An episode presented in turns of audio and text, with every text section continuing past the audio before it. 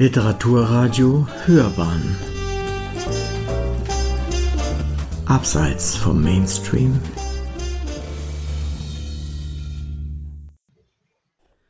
Literaturkritik.de Zeitlose Tragödie in Nigeria. In dem Roman Der Tod des Vivek Oti erzählt Akwaeke Emeti vor dem Hintergrund der nigerianischen Kultur eine feinfühlige, moderne Tragödie um queere Identitäten, eine Rezension von Monika Grosche. Gleich zu Beginn von Akwaeke Emetis Roman Der Tod des Vivek Oti trifft es den Leser wie ein Faustschlag. Das Buch beginnt damit, dass eine Mutter eines Nachmittags auf der Veranda ihres Hauses ihren toten Sohn findet.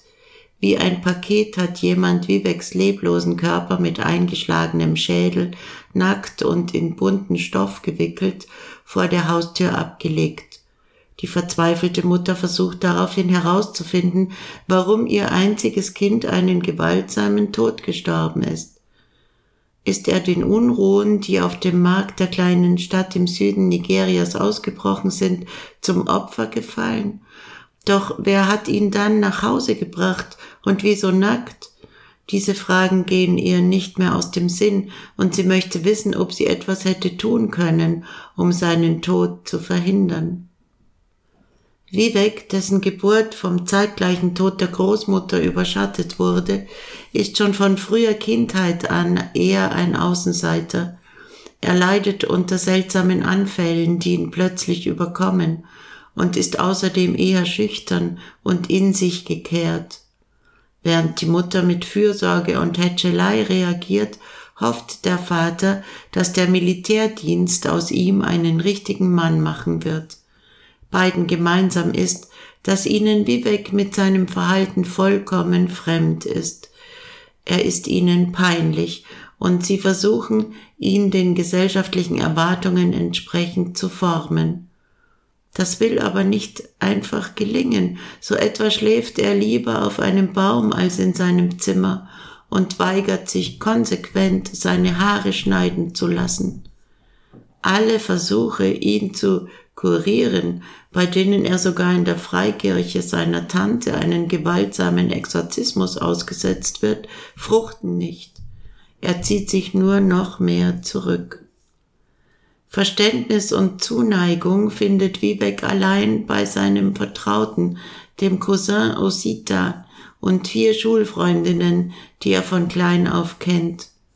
Ebenso wie seine indischstämmige Mutter sind auch deren Mütter Nigger Wives, also Frauen aus dem Ausland, die mit nigerianischen Männern verheiratet sind.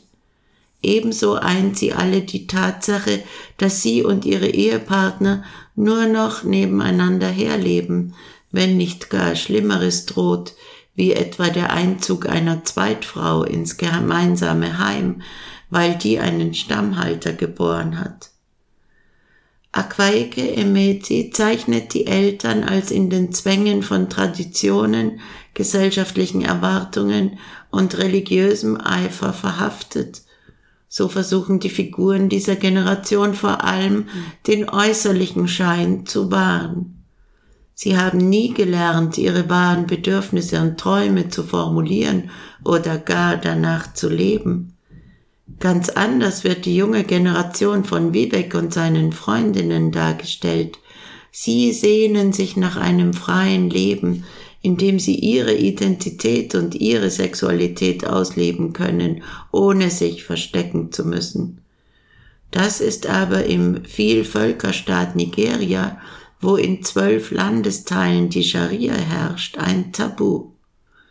Auch im Süden des Landes ist Homosexualität öffentlich geächtet und wer geoutet wird, läuft Gefahr, von einer aufgebrachten Menge gelüncht zu werden. Um diese Gefahr wissen die jungen Leute, weshalb auch die Freundinnen Juju und Elisabeth nur im Geheimen ein Liebespaar sein können. Doch Vivek möchte mit diesem Leben hinter einer Fassade brechen. Er möchte zeigen, wer er ist und wie er fühlt, bis hin zu seinem tragischen Ende. Wie dies in Wahrheit aussah, weiß nur einer der Protagonisten des Romans, so dass man beim Lesen bis zur Auflösung auf den letzten Seiten mitfiebert, was letztendlich tatsächlich geschehen ist und warum Wiebeck sterben musste. Mitreißend aus den Blickwinkeln der verschiedenen Protagonisten erzählt, entwickelt Akwaike Ermezi eine tiefgründige Story, die vom Ende her aufgerollt wird. Dabei wird zwar der politisch-kulturelle Hintergrund Nigerias durchaus beleuchtet und wirkt mit in die Handlung hinein, dennoch könnte die Geschichte um queere Identitäten, wie jede wirkliche Tragödie, auch überall sonst auf der Welt spielen. Stilistisch präzise und feinfühlig erweckt Akwaike Emezi vielschichtige Charaktere zum Leben, die den Lesenden bis zum Ende in den Bann der Geschichte ziehen und am Ende der Lektüre einen langen Nachhall hinterlassen. Sie hörten literaturkritik.de Zeitlose Tragödie in Nigeria.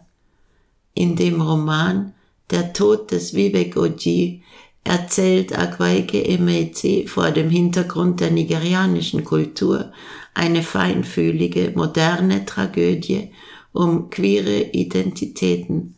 Eine Rezension von Monika Grosche, Sprecherin Susanna Bummel-Voland.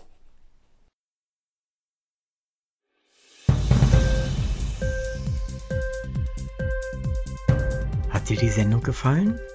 Literatur pur, ja, das sind wir natürlich auch als Podcast. Hier kannst du unsere Podcasts hören. Anchor, Spotify, Apple Podcast, iTunes, Google Podcasts, radio.de und viele andere mehr.